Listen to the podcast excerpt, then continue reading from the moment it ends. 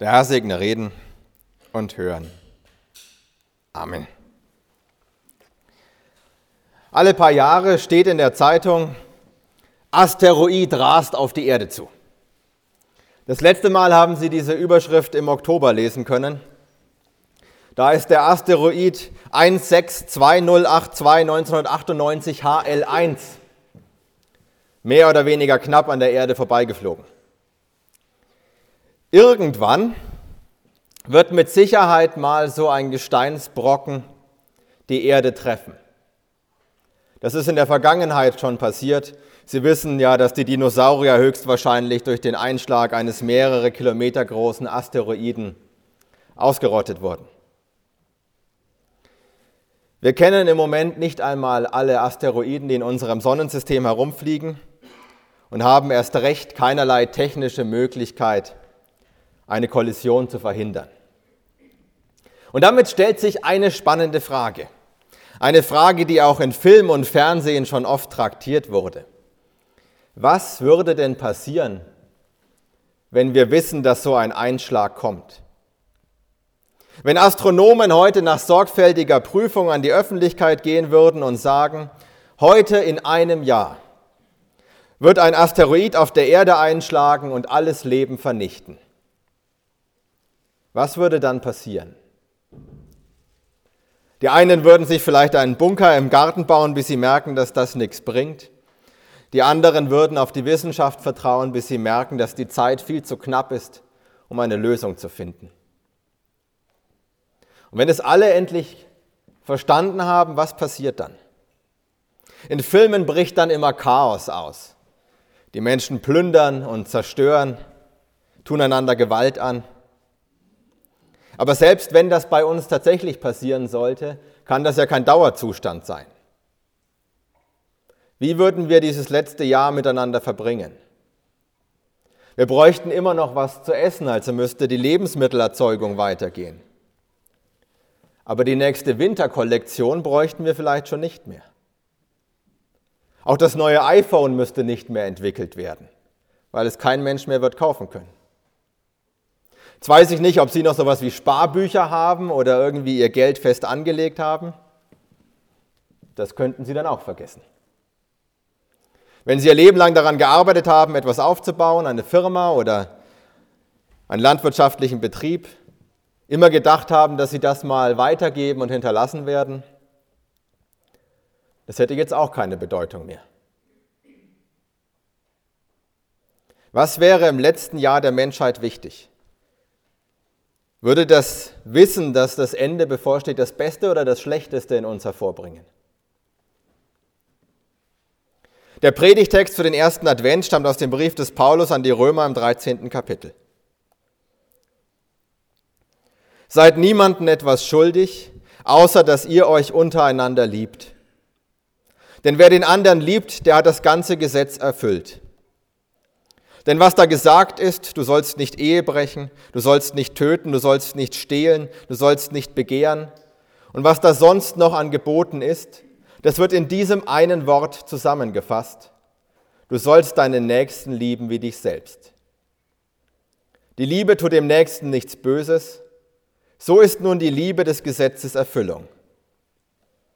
Und das tut, weil ihr die Zeit erkannt habt, dass die Stunde da ist, vom Schlaf aufzustehen denn unser Heil ist jetzt näher als zu der Zeit, da wir zum Glauben gekommen sind. Die Nacht ist vorgerückt, der Tag ist nahe herbeigekommen. So lasst uns ablegen die Werke der Finsternis und anlegen die Waffen des Lichts. Lasst uns ehrbar leben wie am Tage, nicht in Fressen und Saufen, nicht in Unzucht und Ausschweifung, nicht in Hader und Neid, sondern zieht an den Herrn Jesus Christus und sorgt für den Leib nicht so, dass ihr den Begierden verfallt. Was wäre, wenn die Welt ein Ablaufdatum hätte und wir den Termin kennen würden? Der Apostel Paulus wusste, die Welt hat ein Ablaufdatum. Denn Christus wird kommen und dann aus der Welt das Reich Gottes machen. Er wird kommen, um die Toten aus ihren Gräbern zu holen und ihnen und allen, die dann noch leben, das ewige Leben zu schenken. um sie und alle Menschen gesund zu machen. Damit die Alten bei uns die Treppe da draußen heraufrennen können, zwei Stufen auf einmal nehmen. Damit die Gedanken der Dementen klar werden. Damit die Menschen in Frieden beieinander wohnen. Um dafür zu sorgen, dass Gerechtigkeit herrscht. Und damit er der Mensch gewordene Gott bei den Menschen ist, die er liebt und die ihn lieben. Paulus hat die Worte Christi so verstanden, dass Christus sehr bald kommt. Paulus hofft zu seinen Lebzeiten noch, dass Christus kommt. Und das hat ihm geholfen, die Ethik Jesu zu leben und in klare Worte zu fassen.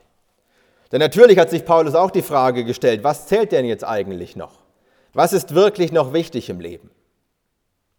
Und die einzige logische Antwort, die er geben konnte, war die Antwort, die Jesus schon immer gegeben hat. Wichtig sind die Beziehungen, in denen wir zu anderen Menschen leben. Und wichtig ist die Beziehung, die wir zu Gott haben. Denn wenn die Welt morgen vorüber wäre, was hätte man dann noch davon, dass man in einem Streit Recht hat? Nichts. Man verbringt den letzten Tag im Streit. Und wenn die Welt morgen vorüber wäre, was hat man dann davon, wenn das Bankkonto voll ist? Man verbringt den letzten Tag reich und kann vielleicht über all die Menschen nachdenken, die in ihrem Leben nie eine Chance hatten. Wenn morgen die Welt vorüber wäre, welchen Wert haben dann noch Prinzipien wie Strafe muss sein? Wen würde man am letzten Tag noch strafen wollen? Wem noch eine Lektion beibringen wollen? Vielleicht würde einem dann eher klar werden, dass Vergebung und die guten Beziehungen zu anderen Menschen, die jetzt noch möglich sind, viel wichtiger sind. Viel wichtiger als alles Schlechte, was vielleicht in der Vergangenheit zwischen Menschen stand. Wenn morgen die Welt vorüber wäre, würden wohl viele Menschen die verbleibende Zeit mit anderen verbringen, die sie lieben.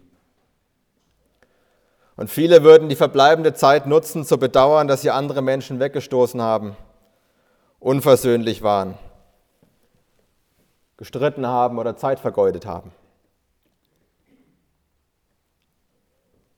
Nun, Paulus hat sich offensichtlich getäuscht. Es sind 2000 Jahre vergangen und der Herr ist nicht zurückgekehrt. Für uns heißt das, wir müssen so leben, als würde es einen Morgen geben und auch ein Übermorgen. Das ist für uns selber wichtig und das sind wir auch den Generationen, die nach uns kommen, schuldig.